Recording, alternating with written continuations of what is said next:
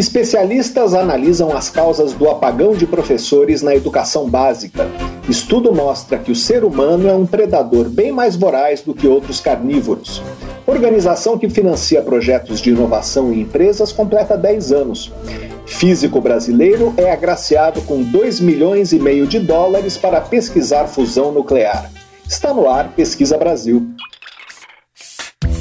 Pesquisa Brasil, uma parceria Revista Pesquisa FAPESP e Rádio USP. Apresentação Fabrício Marques. Olá, sejam bem-vindos ao Pesquisa Brasil, o programa de rádio e podcast da revista Pesquisa FAPESP. Eu sou Fabrício Marques, editor de política da revista, e o tema principal do programa de hoje é a falta de docentes na educação básica brasileira. Salários baixos, falta de estrutura no ambiente de trabalho e perda de prestígio social reduziram o interesse pela carreira de professor. Nós vamos conversar com especialistas sobre as causas e o tamanho desse problema e discutir onde podem estar as soluções. Outro destaque do programa é a trajetória de um jovem cientista brasileiro que trabalha na Universidade de Princeton, nos Estados Unidos, e vai receber 2 milhões e meio de dólares do Departamento de Energia norte-americano para fazer pesquisa em uma área específica da física de plasma. Vamos conversar também sobre os 10 anos da Empresa Brasileira de Pesquisa e Inovação Industrial, a Embrapi, uma organização que apoia projetos de inovação em empresas. E vamos falar sobre um estudo que comparou o poder predatório de 20 espécies de carnívoros para mostrar como o ser humano é o maior dos predadores. Você pode acompanhar o conteúdo de pesquisa FAPESP nos nossos perfis nas redes sociais. Nós somos arroba Pesquisa FAPESP no Facebook e no Twitter, e no Instagram e no Telegram, arroba pesquisa underline FAPESP. Nosso site é o revistapesquisa.fapesp.br e lá você pode ouvir o Pesquisa Brasil quando quiser, também pode se cadastrar na nossa newsletter. Assim você acompanha a nossa produção de reportagens, vídeos e podcasts. E se você quiser fazer uma pergunta, uma crítica ou um comentário, você pode escrever para o e-mail pesquisabr@fapesp.br. Pesquisa Brasil. Uma parceria da revista Pesquisa Fapesp e Rádio USP. Apresentação: Fabrício Marques. O programa começa com um giro de notícias. Pesquisadores da Faculdade de Medicina Meharry, em Nashville, nos Estados Unidos, vão liderar um esforço internacional para criar um banco de genomas exclusivamente de pessoas com ascendência africana. A ideia é coletar amostras de 500 mil voluntários em vários países. O banco de dados quer corrigir uma distorção. Menos de meio por cento dos participantes de pesquisas genéticas no mundo se identificaram como afro-americanos ou afro-caribenhos e só 0,18% eram africanos. Essa subrepresentação é perigosa porque medicamentos testados em indivíduos de ascendência europeia podem ter efeitos diferentes em afrodescendentes sem que os ensaios clínicos mostrem isso. O projeto é financiado pelas empresas farmacêuticas AstraZeneca, Novo Nordisk, Regeneron e Roche. Cada uma delas vai investir 20 milhões de dólares. A escolha da faculdade Meharry não foi casual. Ela foi fundada no século XIX para formar profissionais de saúde negros do sul dos Estados Unidos. A guerra em Israel praticamente paralisou as atividades acadêmicas no país universidades e laboratórios de instituições de pesquisa se esvaziaram. Muitos estudantes e cientistas estrangeiros abandonaram o país, enquanto seus colegas israelenses se juntaram aos 300 mil reservistas convocados pelo Exército. 50 estudantes, docentes e funcionários da Universidade Ben Gurion do Negev, que fica a 40 quilômetros da faixa de Gaza, foram mortos no ataque terrorista do grupo palestino Hamas, entre eles o físico teórico Sergei Gredescu e a matemática Victoria Gredescu, que eram casados. Na faixa de Gaza, a situação é crítica, como disse a revista Science, Marwan Avartani, presidente da Academia Palestina de Ciência e Tecnologia e ex-ministro da Educação da Autoridade Nacional Palestina.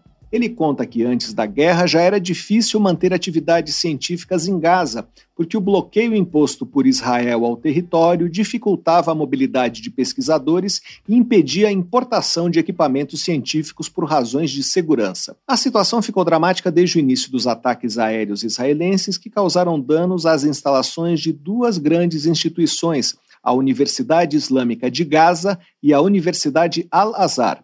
Segundo Avartani, os pesquisadores e estudantes palestinos tentam se refugiar em abrigos.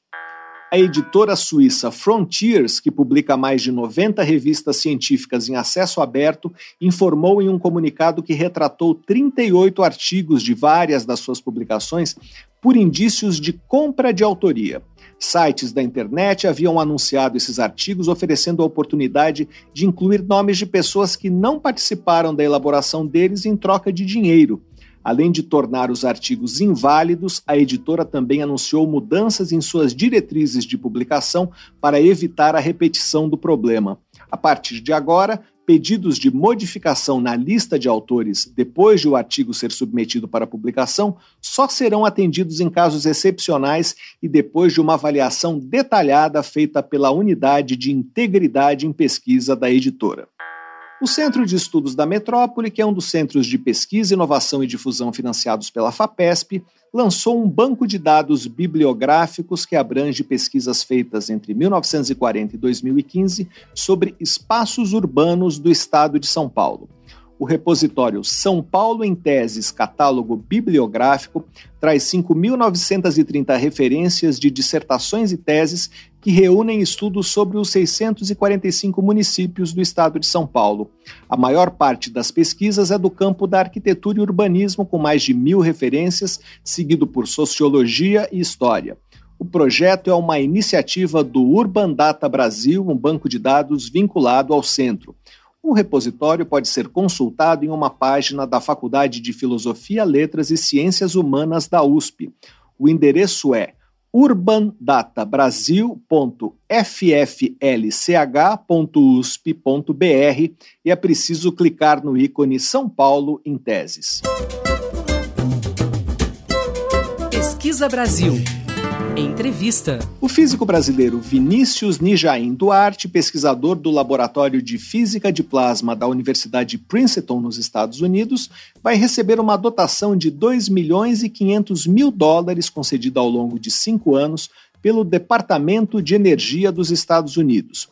Ele foi um dos agraciados com o Early Career Research Program Award, algo como Prêmio Programa de Pesquisa em Início de Carreira.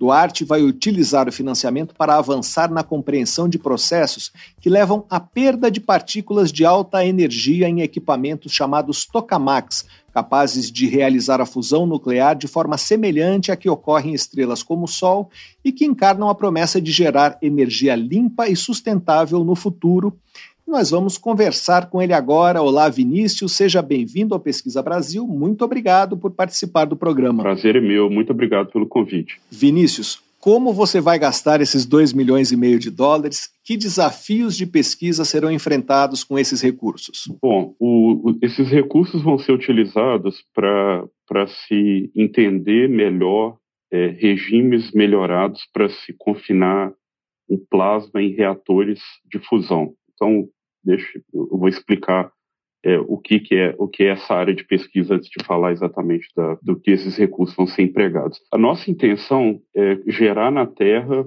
energia de maneira limpa e, e abundante, copiando o que acontece no interior de toda estrela. Então, as estrelas, toda energia que, que é gerada pelas estrelas e toda energia que a gente recebe em forma de radiação na Terra, é, que vem do Sol, é gerado através de reações de fusão nuclear, que nada mais é do que quando é, dois átomos se aproximam é, próximos suficientes e eles se juntam. Essa reação, é, dependendo dos átomos, gera bastante energia. Só que isso no Sol é feito é, pelo chamado confinamento gravitacional. O Sol tem uma massa gigantesca, então espreme tudo que está lá dentro, gera uma pressão que faz com que a fusão ocorra. Para a gente fazer isso em laboratório, a gente tem que fazer de outra forma. A gente não tem a massa do Sol para fazer isso aqui. Então a gente usa é, o chamado confinamento magnético, que é uma ideia de se confinar esse material muito quente, chamado plasma, em laboratório, e a partir daí é, criar as condições ideais para fazer com que as reações de fusão aconteçam e a partir daí gerar energia. Então, esse, esses recursos vão ser utilizados para se estudar é, mecanismos que causam disrupções nesse meio muito aquecido chamado plasma e como controlar esses efeitos adversos. Vinícius, há quanto tempo você trabalha com física de plasmas? Você fez graduação e mestrado na Unicamp e doutorado na USP, é, sempre com bolsa da FAPESP. Você já trabalhava com esse tema? Sim, desde, desde a iniciação científica na Unicamp, que eu trabalho com física de plasmas, e depois, desde a pós-graduação, também na Unicamp e na USP, com essa aplicação é, da física de plasmas em fusão é, nuclear. Então, só para a gente ter assim, um contexto melhor, né, o que é um plasma, né, já que a gente está falando que o plasma é o meio que, que a gente usa para se gerar fusão nuclear, o plasma nada mais é do que um gás muito quente. Então, assim, se você tem é, um sólido, você aquece, gera um líquido, se você continua aquecendo, gera um gás. Se você continuar aquecendo um gás, ele se ioniza, os, os elétrons vão se desprendendo dos átomos, e isso é um plasma. Esse é o meio usado na fusão nuclear. Você foi para os Estados Unidos fazer um pós-doutorado e depois se estabeleceu como pesquisador em Princeton. Ah, o que você foi fazer aí exatamente? É, eu, eu vim pela primeira vez é, durante o doutorado para fazer um doutorado sanduíche com bolsa da FAPESP por, por um ano. O laboratório ao qual eu estava vinculado na Universidade de São Paulo, que opera um tokamak, um desses protótipos de reator de fusão nuclear, tinha uma colaboração, ainda tem uma colaboração com o Laboratório de Física de Plasma de Princeton, e dentro dessa colaboração eu vim pra, inicialmente para passar um ano, depois eu retornei a, a São Paulo para terminar o doutorado, defendi, e depois eu voltei para Princeton como é, estagiário de pós-doutorado. Mas hoje você é pesquisador no laboratório, não é isso? Exatamente. É, de, em 2020 eu fui promovido a, a pesquisador é, permanente do laboratório. Qual é o objetivo do Departamento de Energia ao conceder o Early Career Research Program Award? É, esse prêmio ele é dado a, a cientistas é, com até 10 anos da data de defesa do, do doutoramento, então relativamente é, início de carreira, para que esses pesquisadores tenham os recursos necessários para se ter autonomia de, de buscar, a autonomia e a independência de, de fazer a pesquisa que eles acham relevante. Então, isso é, permite bastante independência e, e, permite montar um time, que é uma dificuldade encontrada por cientistas em início de carreira, para formar um grupo em torno da pesquisa é, desse cientista. Parte desse dinheiro você vai investir contratando gente para trabalhar com você, é isso? É exatamente, é, incluindo dois estagiários de pós-doutoramento. Você atua no Laboratório de Física de Plasma na Universidade de Princeton. É ali que você vai desenvolver esse projeto? Esses recursos também vão ser usados para comprar equipamentos? É, esses recursos podem ser utilizados tanto para contratação de pessoal quanto para, para equipamentos. É, no meu caso, a minha pesquisa é, é, tem a, o caráter mais teórico e computacional, então eu não vou precisar comprar equipamento nem desenvolver nenhum diagnóstico para laboratório. A, a, vigência desse projeto vai envolver colaboração bastante próxima com outros grupos no mundo, mais fortemente na Alemanha, e, e vai envolver também a análise de dados experimentais do nosso laboratório em Princeton, é, que, onde nós temos um, um experimento é, chamado tokamak esférico, é, NSTX, e, e, essa pesquisa vai envolver é, a, a, formulação de modelos teóricos para permitir a análise de, de descargas que ainda não são bem compreendidas nesse experimento. Nos próximos cinco anos você vai poder trabalhar em condições especiais. É, quais são seus planos depois para o futuro? Você vai continuar ligado de alguma forma à pesquisa no Brasil? Bom, no curto prazo, o plano é, é ficar aqui, tocar esse projeto que, que vai, vai permitir, vai me dar condições de, é, de fazer a pesquisa que eu, que eu desejo fazer e organizar um grupo em torno disso. E não tenho grandes planos para o longo prazo mas mantém sim uma colaboração e uma interação com, com, a comunidade brasileira em física de plasma. Inclusive, mês passado eu estava em São Paulo dando palestra e participando de, de discussões. E essa, essa pesquisa em fusão nuclear no mundo ela vem crescendo muito no, nos últimos anos, inclusive com, com aportes de recursos privados bastante vultuosos. Então a gente precisa investir, precisa é, formar uma, uma, massa crítica de, de brasileiros para trabalhar nesse assunto tão estratégico. Nós conversamos com o físico Vinícius Nijaim Duarte, pesquisador do Laboratório de Física de Plasma da Universidade Princeton, nos Estados Unidos. Vinícius, muito obrigado pela sua entrevista. Muito obrigado, um abraço. Pesquisa Brasil, o programa de rádio da revista Pesquisa FAPESP. Muitos estudantes estão concluindo o ano letivo de 2023 sem ter tido aulas de física ou sociologia com professores habilitados para dar essas matérias. Como faltam candidatos para lecionar essas disciplinas, as escolas improvisam e colocam profissionais formados em outras áreas para suprir lacunas no ensino fundamental 2 e no ensino médio. Isso tem se repetido em diferentes estados e municípios brasileiros, é, como mostram dados de um estudo inédito realizado por pesquisadores do Instituto Nacional de Estudos e Pesquisas Educacionais, o INEP, que é ligado ao Ministério da Educação. Em Pernambuco, por exemplo, apenas 32,4% das aulas de física no ensino médio são ministradas por licenciados na disciplina. Nós vamos conversar agora com um dos autores desse levantamento, o sociólogo Luiz Carlos Zalaf Caseiro, pesquisador do INEP. Olá, Luiz, seja bem-vindo ao Pesquisa Brasil. Muito obrigado por participar do programa. É, oi, Fabrício. É muito obrigado. Eu que agradeço aí a participação e interesse no, no nosso trabalho. Luiz, o que os dados que vocês coletaram mostram em relação à falta de professores habilitados? Qual é a dimensão desse problema? Há um apagão de professores? Bom, Fabrício, se a gente considerar o apagão de professores aquilo, a, a, a falta de formação adequada dos professores para lecionar nas, nas, disciplinas que eles dão aula, né? Então a gente já tem um cenário de apagão de professores há muito tempo no Brasil, né?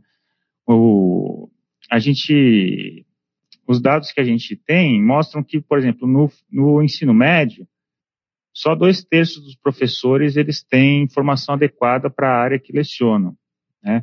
E nos anos finais do, do ensino fundamental, esse percentual é ainda menor. É, são cerca de seis em cada dez professores que têm formação adequada para lecionar naquelas disciplinas que eles estão lecionando.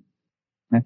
Esses percentuais, eles vêm aumentando gradativamente ao longo do, dos anos, né? mas ainda estão muito longe daquilo que estabelece a meta do a meta 15 do Plano Nacional de Educação, que seria que todos os professores tivessem formação adequada para a disciplina que eles lecionam, né? E vem aumentando de maneira muito incremental, a despeito de o número de pessoas que entram em cursos de licenciatura terem aumentado também ao longo dos anos. Né? Isso acontece em todas as áreas? É, há áreas mais problemáticas do que outras? Tem sim, Fabrício. É, em primeiro lugar, nosso estudo ele focou nos anos finais do ensino fundamental, né, que vai ali do quinto ao nono ano, e no ensino médio, né, onde tem as disciplinas específicas e professores que dão aulas para disciplinas específicas. E nos anos finais do ensino fundamental, a gente viu que esse problema da adequação da formação docente à disciplina que leciona, ela é pior para a língua estrangeira e para artes, né, onde menos de 50% das, das aulas são dadas por professores formados na disciplina que lecionam, mas, outras, mas as outras disciplinas também não estão tão bem assim, né? a gente for ver geografia, por exemplo, é só 64%, matemática 65%, história 68%, ou seja, abaixo de 70% também. E no ensino médio, né, onde a gente tem um número maior de disciplinas, aquelas que estão em pior condição, né, em relação à adequação da formação docente, são sociologia, com menos de 40% das aulas sendo dadas por docentes com formação adequada, e língua estrangeira, né, com cerca de 43%. Mas outras disciplinas, como filosofia, física e artes, também têm menos de 60% das aulas sendo dadas por professores com formação adequada. Há diferenças regionais também? Tem sim, Fabrício. É, essa, em especial, foi uma contribuição do nosso estudo em relação a outras pesquisas, né, que já apontavam essa, esse déficit da formação docente para em relação às disciplinas que eles lecionam, né? A gente sabe, né, que como em vários outros indicadores, aqui no caso da adequação da formação docente, também as regiões norte e nordeste, elas têm um, um pior nível desses indicadores, né? No Norte e no Nordeste, menos de 50% dos professores dos anos finais do ensino fundamental têm formação adequada para a disciplina que eles lecionam, enquanto no Sul e no Sudeste esse percentual é de cerca de 70%. Né? E outra questão que é bem marcada também é a diferença entre rural e urbano. Né? Quando a gente olha as escolas urbanas, também cerca de 70% dos professores têm formação adequada para a disciplina que eles lecionam, enquanto que nas escolas rurais, apenas 30% dos professores têm formação adequada nos anos finais do ensino fundamental e 50% no ensino médio. Esse cenário de falta de professores não está relacionado com falta de vagas nos cursos de licenciatura. Tem muita vaga ociosa, não é isso? Isso. É, assim, a educação superior, no, nos últimos anos, ela passou por uma, um processo de expansão de vagas de maneira generalizada, né? E os cursos de licenciatura, isso não foi diferente. E associado a esse processo de, de expansão de vagas, né, ocorreu, ele foi muito concentrado na modalidade EAD e no setor privado, né, onde até o número de vagas chega a ser, digamos assim, fictício, né. A gente tem milhões e milhões de vagas ociosas na EAD no setor privado. Só que mesmo quando a gente pega as, as, instituições públicas, né, isso é o que mais surpreendeu a gente, né, que são instituições de prestígio, né, onde você estuda é, gratuitamente, né, sem pagar mensalidade, apesar de eventualmente ter outros custos, mas nas instituições públicas também há muita ociosidade de vagas, né? A gente pegou aqui só as instituições públicas, né? No nosso estudo a gente deu um foco para as instituições públicas para analisar a ociosidade de vagas. Porque, como eu disse antes, nas privadas a ociosidade é muito alta, né? Nas privadas a ociosidade, a gente também analisou as privadas e ela passa dos 90% né, ociosidade de vagas nas instituições privadas nos cursos de licenciatura. Agora, nas instituições públicas, essa ociosidade de vagas ela era em torno de 20% é, ali entre 2014 e 2019, e depois, com a pandemia, ela subiu para um terço de ociosidade de vagas, isso só nos cursos presenciais das instituições públicas. Né? E quando a gente olha por área, também a gente tem uma diferença, né? a ociosidade de vagas chega a quase 40% em matemática e física, né, que são dois dos cursos que têm mais ociosidade de vagas aí, os cursos de formação de professores. Luiz, um problema adicional é que muitos estudantes que se formam em licenciaturas não vão atuar na docência. Por que isso acontece? Só um pouco para falar aqui do, dos números, né, do nosso estudo. A gente, uma outra contribuição que a gente deu nesse estudo foi o seguinte: a gente cruzou os dados do Censo da Educação Básica de docentes com os dados dos egressos dos cursos de licenciatura no Centro da Educação Superior. Né?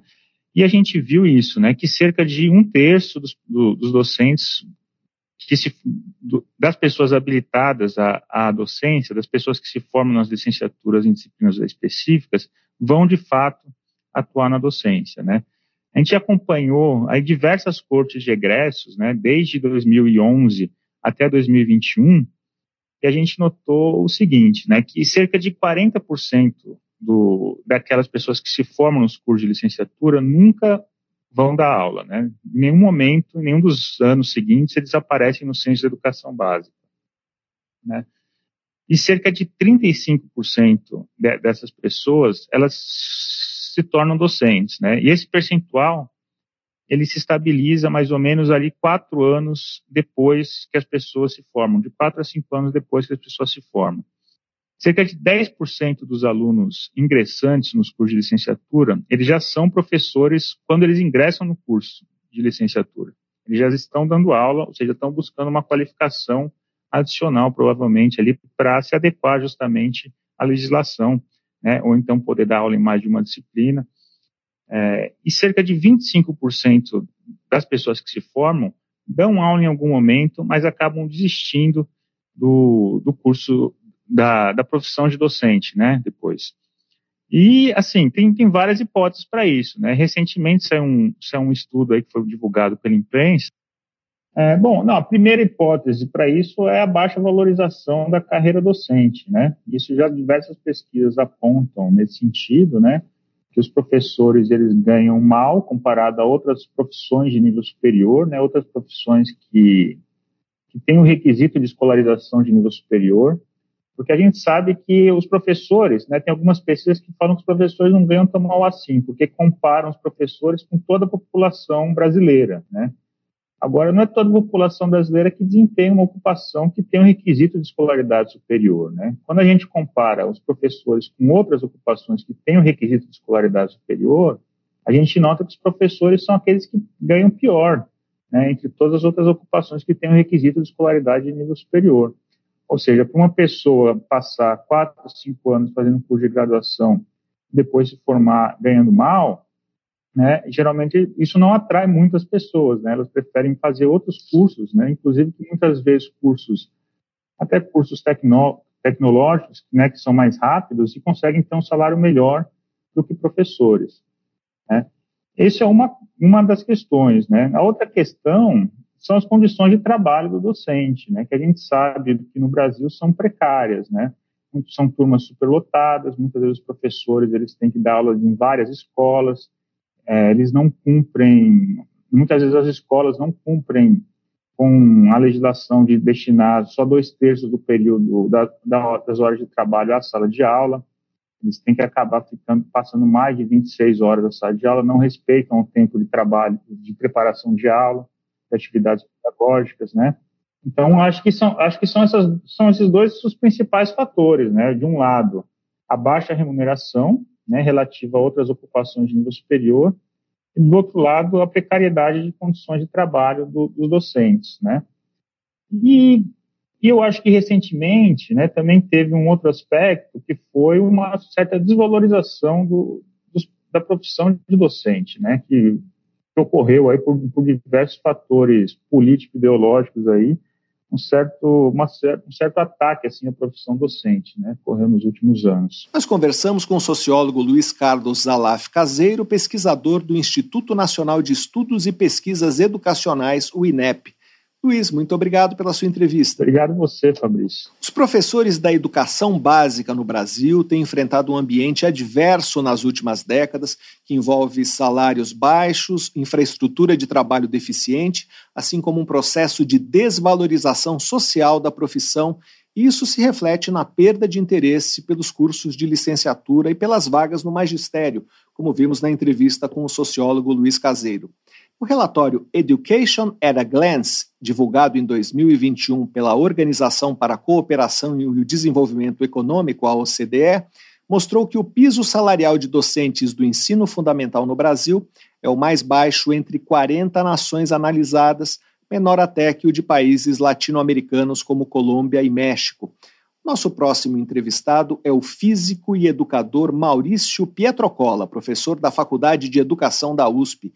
Ele acompanha há quatro décadas as dificuldades enfrentadas pelos profissionais do magistério e a falta de docentes para atuar na educação básica. Atualmente, ele coordena um projeto de pesquisa financiado pela FAPESP que busca identificar estratégias inovadoras no ensino de ciências naturais.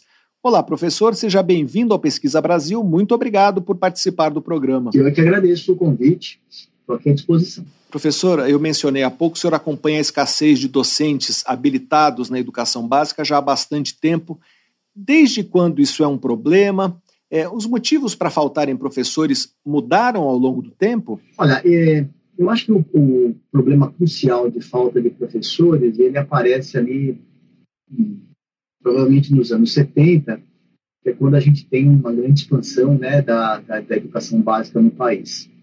E, logicamente, que o problema foi mudando ao longo dos tempos, né, das últimas décadas, mas eu acho que existe uma questão de fundo que eu acho que é a mesma, que me parece que é a questão mais complicada, que é um pouco dessa, dessa percepção negativa, ou a gente poderia dizer assim, uma certa, uma certa falta de prestígio social que se instalou junto a essa, essa profissão, né, a profissão docente, que era uma coisa que não existia, uh, que, não, que não existiu sempre. Professor, e por que isso aconteceu? O que corroeu o prestígio social dos professores? Eu, eu não poderia dar uma resposta é, definitiva, porque talvez é todo um processo histórico complexo, né?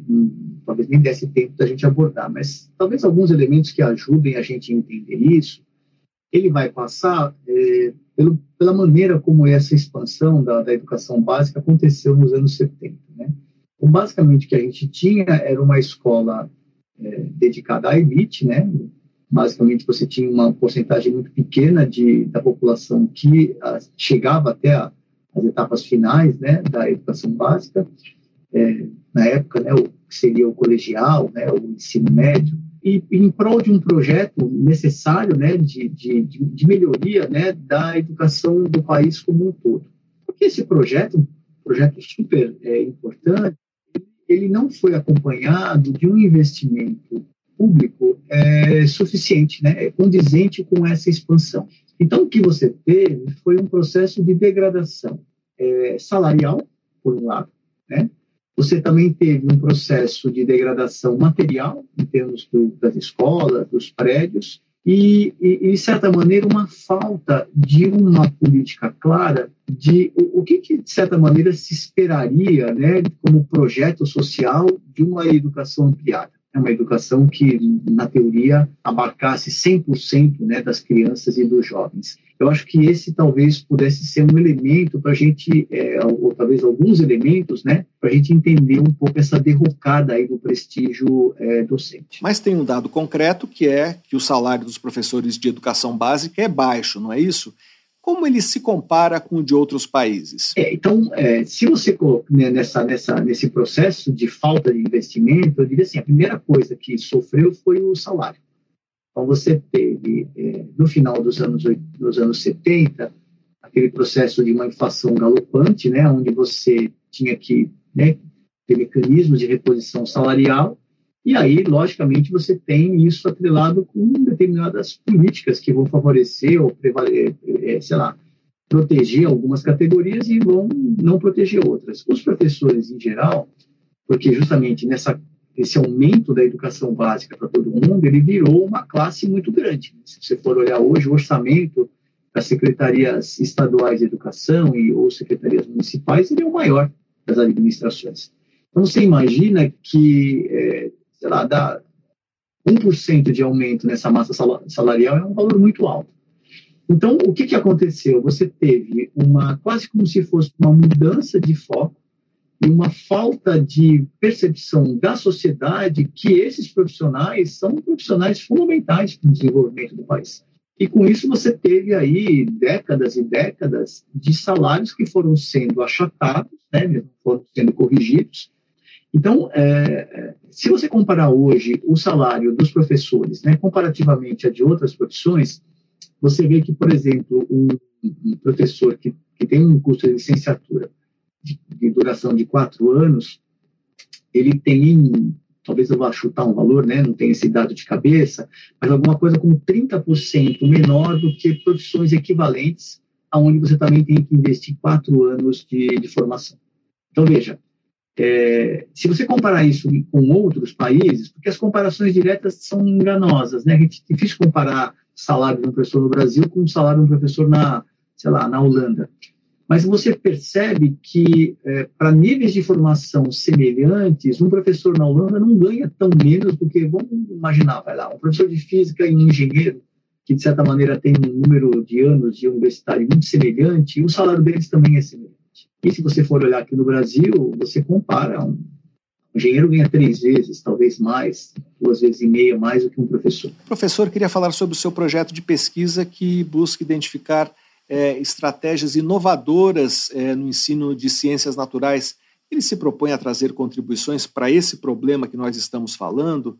É, é preciso trazer inovações para os currículos? Como se busca a equidade que o projeto almeja? A ideia desse projeto, de certa maneira, é pensar qual seria a melhor formação que a gente poderia oferecer a um professor hoje para que ele atuasse né, em consonância com aquilo que são os desafios da, da atualidade, né, da, do, do momento em que a gente vive.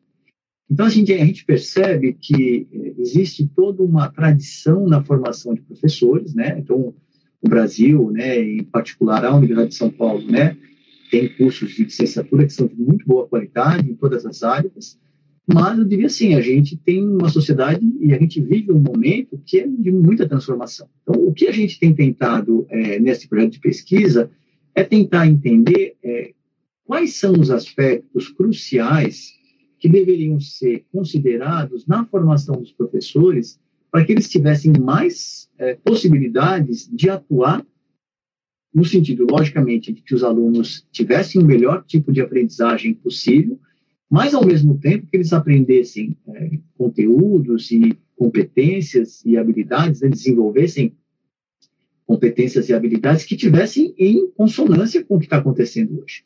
Então, basicamente, o que a gente percebe é, como talvez um problema, né, não o único, é que a maioria dos problemas que a gente enfrenta hoje são problemas que têm uma multifatoriedade, ou seja, são problemas que envolvem fatores muito diferentes, né? Vou dar um único exemplo, tá? Se você pegar um problema que a gente vive hoje com as mudanças climáticas, que eu diria que é um problema real, muito complicado, e a gente sentiu isso, acho que esse ano foi muito claro, né? Quem é, que tipo de conhecimento que eu preciso ter para entender de fato esse tipo de transformação? Então, veja, eu, eu tenho que saber desde física, né? Basicamente, tenho que entender o efeito estufa. Eu que entender um pouco de química para saber a maneira como que a gente vem alterando a composição da, da atmosfera. Eu tenho que entender um pouco de economia e de história para entender todo um, um, processo de desenvolvimento industrial que foi adotado dois séculos atrás.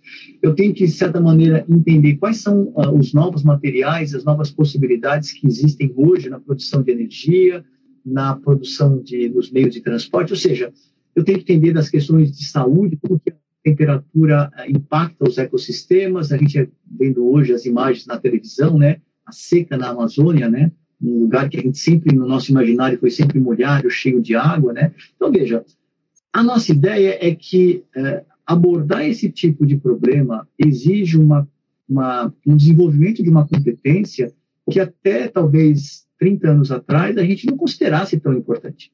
E, e claramente, os cursos de licenciatura, eles foram moldados uh, para tratar problemas de uma outra natureza, de uma natureza, né, de um, de, um, de um tipo que eu diria que hoje talvez não sejam os problemas mais relevantes. E isso exige uma mudança nas metodologias, nos materiais, na formação dos professores, na maneira como eu consigo é, vislumbrar a integração entre esses conhecimentos. Então, veja, esse projeto de pesquisa ele está justamente trabalhando nessa interface. E que torna mais desafiador lidar com a questão da escassez de professores, não é? E, e você percebe aí como que é o paradoxo, né? Então, o que eu, o que eu vejo é o seguinte: ah, nós vivemos hoje um problema de ruptura de paradigmas de todas as ordens, inclusive paradigmas educacionais.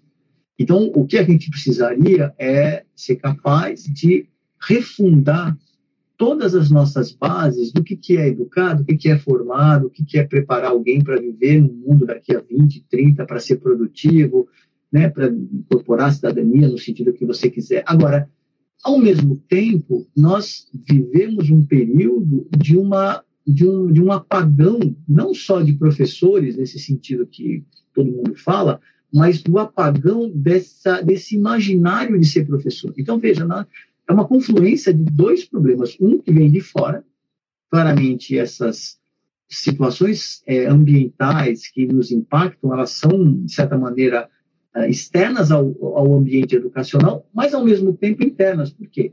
Porque isso nos obriga a repensar a maneira de preparar e formar profissionais, é, cidadãos, mas ao mesmo tempo eu tenho um problema já instalado que é da falta de professores ou de uma ou talvez de uma falta de, de, de uma capacidade de atrair uh, aqueles que provavelmente nos ajudariam a encontrar soluções para esse problema da, das inovações. Nós conversamos com o físico e educador Maurício Pietrocola, professor da Faculdade de Educação da USP. Professor, muito obrigado pela sua entrevista. Eu que agradeço. Para saber mais sobre a crise nos programas de licenciatura, leia a reportagem de Cristina Queiroz na revista Pesquisa FAPESP ou então acesse revistapesquisa.fapesp.br.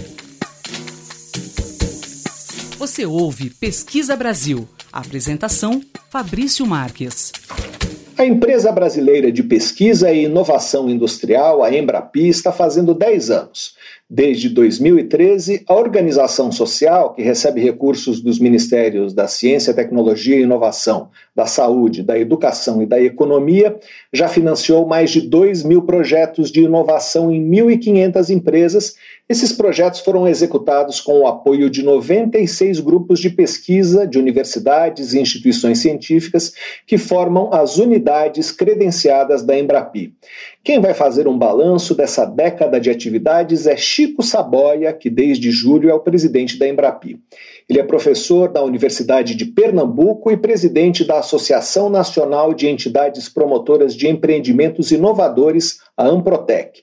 Durante 11 anos, ele foi o presidente do Porto Digital, um parque tecnológico instalado no Recife dedicado à tecnologia da informação.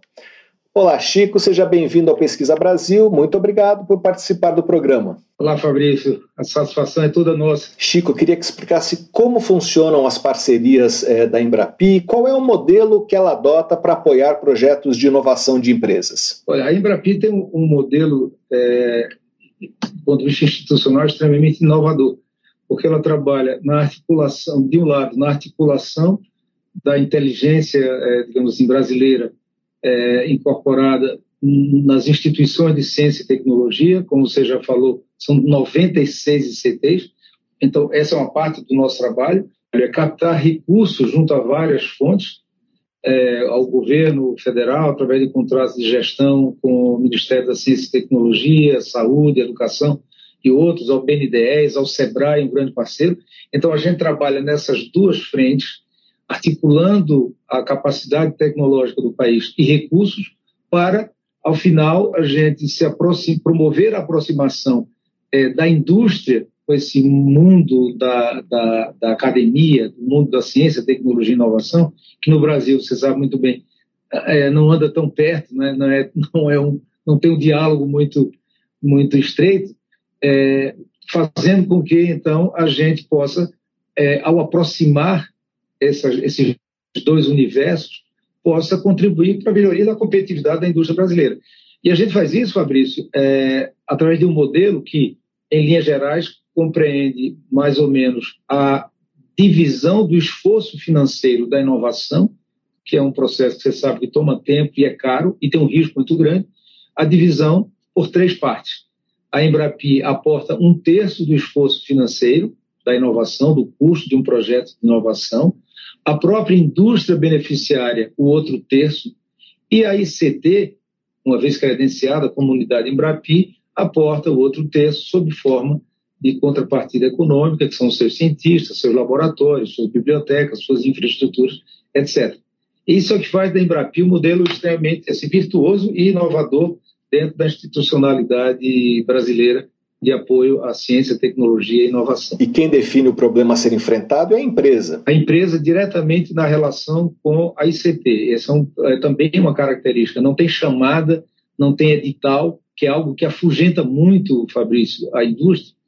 É saber que tem um edital e que vai durar meses e que vai é, tomar muito tempo. Não, a indústria entra em contato direto com a ICT, ou ela é procurada pela ICT, aí isso é, cada caso é um caso, e lá eles se entendem em relação a qual é o problema a ser enfrentado e qual é a tecnologia que vai ser desenvolvida. Chico, a Embrapi apoia projetos de empresas de áreas e de tamanhos bem distintos. O escopo dos projetos é bastante diverso, não é isso? É, você poderia dar exemplos de pequenos e de grandes projetos apoiados pela Embrapi? Então, veja, vamos, vamos recuar um pouquinho e, e, e falar da pandemia, por exemplo.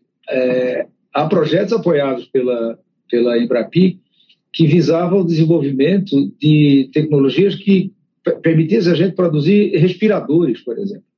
Então, isso é um tipo de aplicação muito imediata que atende a, a, a toda a população, e naquele contexto que você recorda muito bem, né, todos recordam, os ouvintes sabem que, que pandemônio, né, a pandemia nos trouxe. É, esse é o tipo.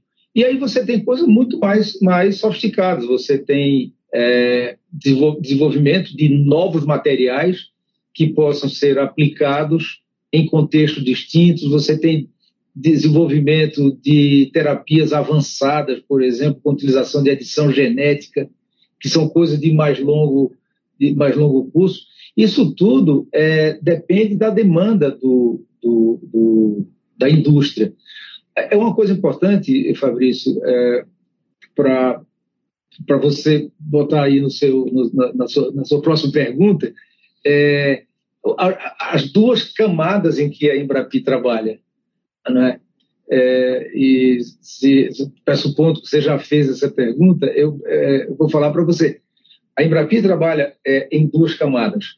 Uma camada é essa na qual a Embrapi atende às demandas da indústria.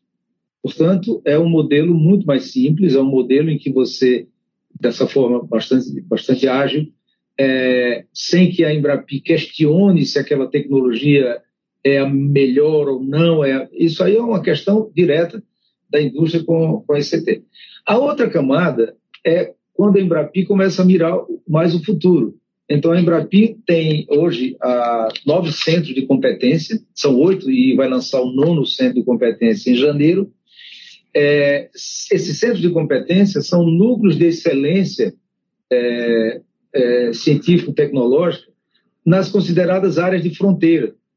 Isso vai fazer com que a gente domine, Fabrício, coisas que vão fazer a diferença para a indústria no futuro próximo, porque são tecnologias de fronteira Portanto, tem, requerem mais tempo, obviamente, não, não terão a, a, duração dos projetos daquela primeira camada que me referi, que duram em média dois anos, que é o tempo da indústria mesmo, é o tempo, é, não, não dá para você é, trabalhar no tempo da produção científica, da ciência fundamental, que é, é um tempo mais longo, tal, é o tempo do mercado, e aí você tem uma, uma é, um, essa outra camada em que você endereça nove áreas de fronteira. E, e essa é outra, outra forma que a Embrapi contribuirá é, para a indústria num futuro próximo. É, quando você fala de ICTs, são grupos de pesquisa que já existiam e que se credenciaram para atuar como unidades da Embrapi e coordenar projetos em empresas. Queria perguntar para você o que esses pesquisadores ganham trabalhando nesse modelo da Embrapi, de que forma as empresas trazem novas perguntas para a academia responder. A, a, a, academia brasileira nunca foi desafiada a, a apoiar a indústria, nunca foi desafiada a, contribuir para o enfrentamento dos desafios que a, o tecido produtivo nacional tem. Bom, essa é uma das razões pelas quais nós temos um déficit de, de inovação na indústria, que é, por seu turno, uma das razões, é, Fabrício, pelas quais o Brasil vive um processo prematuro de desindustrialização.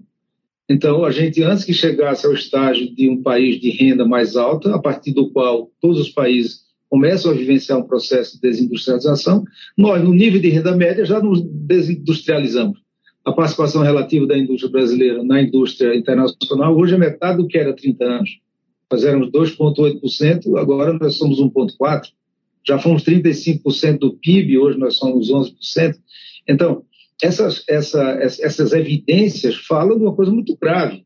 A indústria é um grande é, demandante de inovação, mas aí o problema nacional fica posto, porque quem poderia suprir as demandas por inovação da indústria seria essa capacidade é, tecnológica instalada nas universidades ou nas instituições de ciência e tecnologia privadas. Mas, mas acontece, é, como eu dizia, é, pela nossa cultura, é, esse, essa inteligência é, nunca foi desafiada.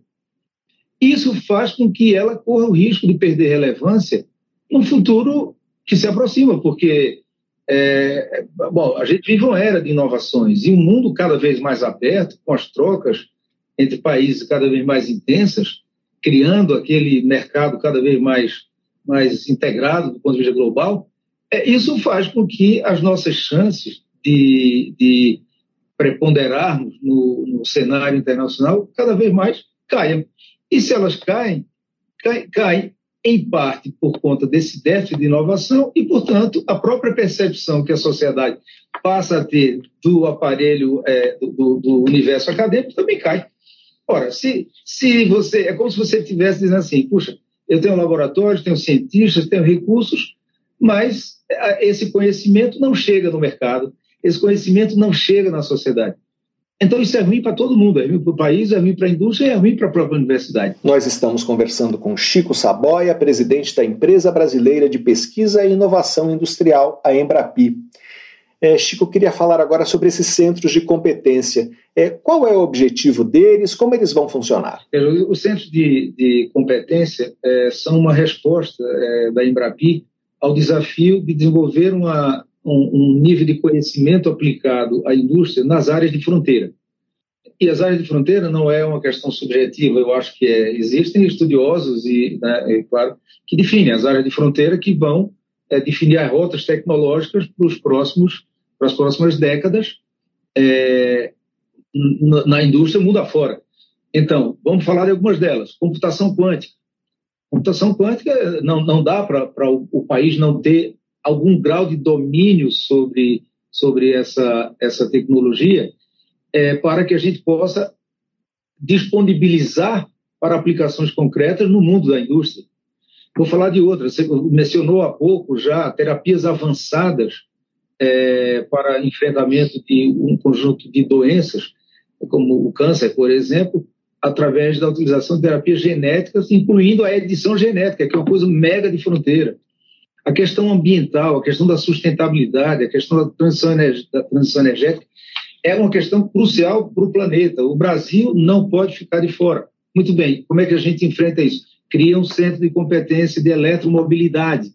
E aí, o que é isso? É você juntar é, nuclear em torno desse centro de competência, que por si só já tem muito, muitas competências, né, muitas capacidades é, tecnológicas instaladas, é nuclear vários outros institutos de ciência e tecnologia e pesquisadores, e indústrias e startups, para que se crie uma espécie de uma plataforma que abrigará redes de usuários que adicionam valor e que extrai valor dessa, dessa rede. Então, um centro de competência ele funciona como, como realmente uma, uma plataforma. Nós conversamos com Chico Saboia, presidente da Embrapi. Chico, muito obrigado pela sua entrevista. Obrigado, Fabrício. Sempre à sua disposição. Pesquisa Brasil. Entrevista.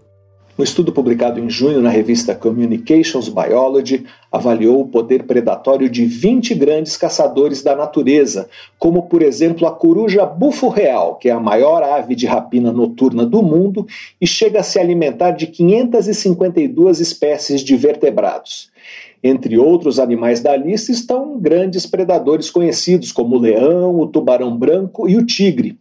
Esses animais predam um grande número de vertebrados mas nenhum chega perto do líder da lista, o Homo sapiens. Com quase 7 bilhões e 900 milhões de indivíduos espalhados pelo planeta e com técnicas de caça e pesca cada vez mais eficientes, a espécie humana produz um impacto direto sobre 14.663 espécies de vertebrados, e nem sempre para se alimentar. Nós vamos conversar agora com um dos autores desse trabalho, o biólogo Mauro Galete, professor da Universidade Estadual Paulista, Unesp, no campus de Rio Claro. Olá, professor, seja bem-vindo à Pesquisa Brasil. Muito obrigado por participar do programa. Não, o prazer é meu. Professor, é, como o senhor destacou na reportagem publicada na revista Pesquisa FAPESP, esse trabalho é um alerta sobre o papel do homem como predador da natureza. Como se compara a ação predatória do homem hoje em relação ao que ela era no passado? É, se sofisticou, cresceu muito? Bom, a gente trabalhou com os dados de hoje do impacto humano em invertebrados, né? É, no passado, o ser humano consumia os animais para comer, né? Principalmente para se alimentar. E isso causou extinção de mamutes, na América do Sul de preguiças gigantes, de outros animais gigantes, né? Mas sempre foi para comer ou utilizar da pele, né? É, para esquentar, enfim, é, para sobreviver. E hoje em dia esse padrão mudou, que não é simplesmente a predação para comer, né? Mas também a predação para pet, né? Animais como pet ou para fins medicinais. Uh, então a gente ampliou muito o nicho, além do que a gente está predando uma maior variedade de animais do que no passado, por causa da própria tecnologia, né? Uh, vários animais, por exemplo, baleia.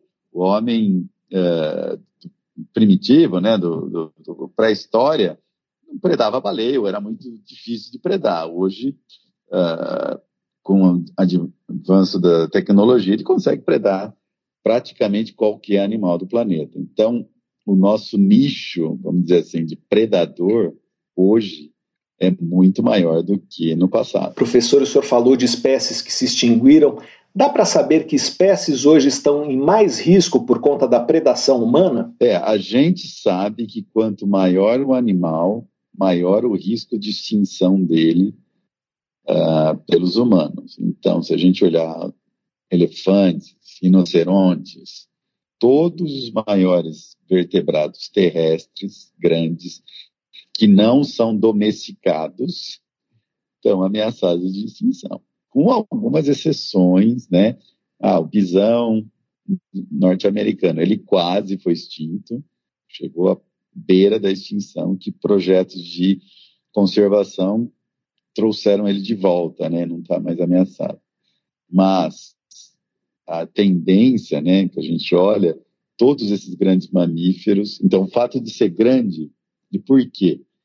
Porque as pessoas, é, um tiro só, você tem uma tonelada de carne, né? Então você não vai dar um tiro num ratinho, né? Então a pressão uh, de consumo, estou falando de elefante, mas pensa a mesma coisa para peixe.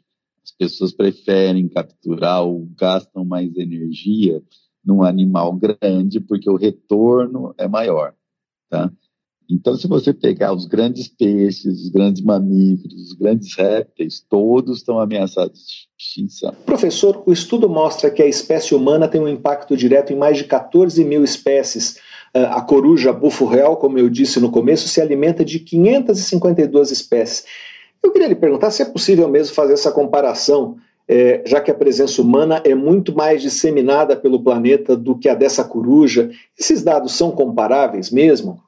Como que a gente fez isso? Eu pego a distribuição da coruja, que é a coruja do Harry Potter, né?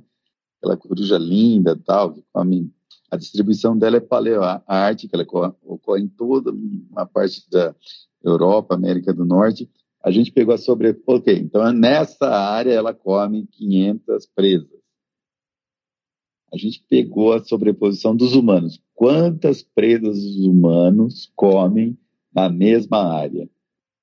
entendeu? Então sempre é com a distribuição do animal com a nossa distribuição, quantas presas a gente come naquela região. Então eu não estou comparando a coruja com o ser humano total, sempre comparando a distribuição do ser humano com a distribuição do predador.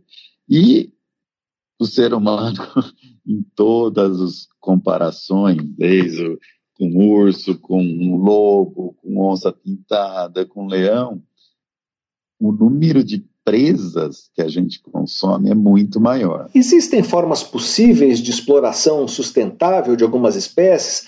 A gente tem exemplos é, de mudanças de comportamento, mesmo que regionais, é, que sejam inspiradoras? Tem muitas. Uh, o pirarucu da Amazônia eu acho que é um, uma inspiração para todo mundo, né? Porque estava, quando eu era aluno da biologia, eu viajei por Manaus, pela Amazônia, enfim, e era proibido comer pirarucu né, todo completamente. E agora existe uh, consumo sustentável, né, reproduzem na, os pirarucus nas lagoas uh, para o consumo uh, e ele não está tão ameaçado porque criou-se uma alternativa econômica, né, uma viável e o pirarucu é um grande sucesso. Hoje na Amazônia todos os restaurantes têm pirarucu você pode comer pirarucu boa parte acho que quase 90%, não sei esse número, mas boa parte é, vem de lagoas sustentáveis, né? Uh, então, esse é um dos exemplos, né? E tem outros exemplos que a gente está consumindo, é, principalmente com peixes, né? Uh, com animais de grande porte, o próprio bisão. Se você for nos Estados Unidos e entrar num, é, numa loja que que vende uh, carne, você vai ter lá carne de bisão. Porque eles reproduzem os animais também em fazendas, né, uh, é, para produção de carne. E tem bisões da natureza selvagens, uh, como a gente vê nos filmes, o Yellowstone e outros lugares, os bisões são selvagens. Então, também tiraram o bisão da, da, da, da quase extinto, reproduziram ele e hoje você pode comer o bisão, né? Eu não consumo carne, mas enfim, uh, de forma sustentável. Tem vários exemplos, sim, e sempre, obviamente, são algumas espécies que se consegue fazer isso. Não dá para fazer com espécies que se reproduzem muito lentamente ou que dão muito poucos filhotes ou que o sistema social é muito complexo, né? Uh, e tem que ter muita pesquisa em cima disso, né? Quantos filhotes o, o, o bicho pode dar, como, quando ele cresce, o que ele come. Não dá para fazer isso com todas as espécies, mas com algumas é possível, sim. E que mudança de comportamento é requerida para se enfrentar esse problema? Olha, hoje o grande problema da humanidade é consumo, né, de, de, de animais, né, vamos dizer assim, a gente de coisas, né? Precisa, as pessoas precisam de muitas coisas para viver, né? É, então, é, desde consumo de carne, como é que você fala, ah, é, eu estou comendo a vaca, só que a vaca é, tem que precisa de um pasto. E nesse pasto foi derrubado bons hectares de área para se ter uma vaca, né? Qual, qual poderia ser a solução? Eu vou consumir que proteína? Ah, consumir peixe, esse peixe veio da onde? Qual que é a relação do consumidor com o que ele come? Essa é a grande questão da humanidade. Nós vamos consumir é, produtos sustentáveis, ou ficar. Você tem que ser um consumidor que está sempre pensando da onde vem o que você está comendo, né? O que você está usando, o que você está é, consumindo de forma geral. Uh, então, a solução vai ter que passar por isso, mas certamente é o consumidor que vai ter que estar tá, uh, escolhendo as melhores alternativas, né? Uh, e não só a mais barata, eu sei que a gente sempre vai pela mais barata, mas a mais barata quase sempre é bem predatória, porque é mais fácil, o mais barato você pegar um, um animal da natureza que não teve estudo, não teve proteção, tarará, mas só que ele vai acabar, né? O uso sustentável, eh, não vai, o uso dele não vai ser sustentável. Então, a, a, solução para a preservação da natureza vem do que a gente consome, de cada pessoa vai consumir, qual que, como é que nós vamos reduzir o impacto no planeta, que é desde indo de bicicleta até consumindo menos carne, até vendo o que, que você consome, isso é inevitável. Uns 8 bilhões de pessoas uh, vão ter que lidar com isso. Nós conversamos com o biólogo Mauro Galetti, professor da Universidade Estadual Paulista Unesp, no campus de Rio Claro, para saber mais sobre o poder predatório dos seres humanos em comparação com os de outros 19 grandes carnívoros, leia a reportagem de Felipe Floreste na edição de setembro da revista Pesquisa FAPESP, ou então acesse revistapesquisa.fapesp.br. Professor, muito obrigado pela sua entrevista. Muito obrigado. Eu queria fazer uma propaganda.